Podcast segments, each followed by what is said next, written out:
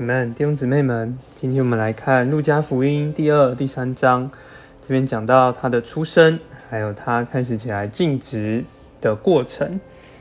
那他的出生也很特别，跟马太福音记载的又有些不同，看出要从另外一个角度来记载耶稣的出生。首先讲到耶稣他们要来这个报户口，那哎就很正常，跟一般的人一样。那这样的报户口报户口呢？也没有特别来提他如何的经过圣灵承运啊，就直接来提到他就像一个正常的人，然后到要因为那时候的总督说要报户口，所以他们才会因此呃经过，然后回到这个他们原本的地方叫伯利恒，不然他们并不是居住在那里，但就为了应验这个圣经的预言，哎。在人的这一面呢，这些王就来配合这个神的经纶，让他们必须要到伯利恒，那他们就呃，因为没有客房住了，他们就只好住在马槽。就在马槽里面呢，生出了耶稣。那耶稣的出生，有一些天使，还有牧羊人来这里，这个赞美这位。耶稣的出生，好，但也没有特别的提很多。然后我们就看到这个孩子呢，二十一节讲他满了八天就来行割礼，然后也起名叫做耶稣。那再来就看到他是如何的蒙祝福到耶路撒冷去，所以有一个人叫西面就来祝福他。来三十六节又有一个女生沿着亚拿也来祝福他。然后四十节就看到这个孩子渐渐的长大，刚强起来，又有智慧，有神的恩与他同在。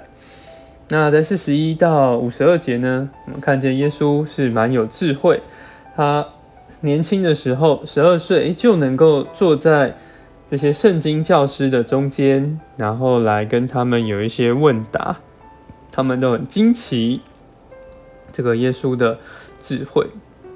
那。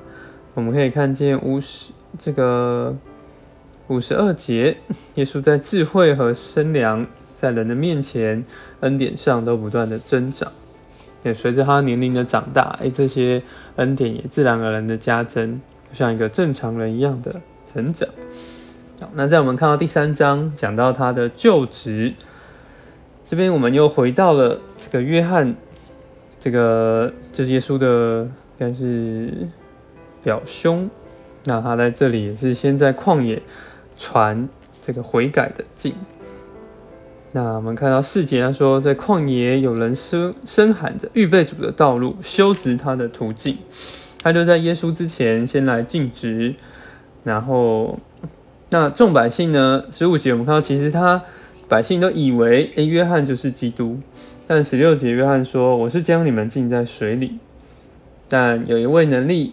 有更大的要来，要将你们浸在圣灵与火里。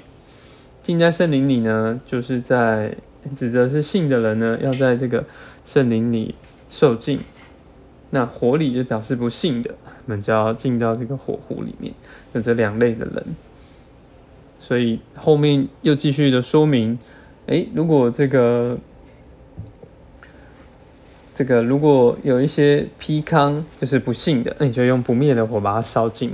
所以这边就解释它是有两类的，并不是像这个台湾有些信仰，然后把它解释成好像这个圣经也符合他们的教义，这并不是这样。他们好，那二十一节呢，就看到百姓都受了禁，耶稣也到约翰这里来受禁，然后他。受完敬之后呢，就开始来敬他的这个职分。那我们在三十三、二十三节开始就讲到耶稣的职分，然后也开始讲了他的这个家谱。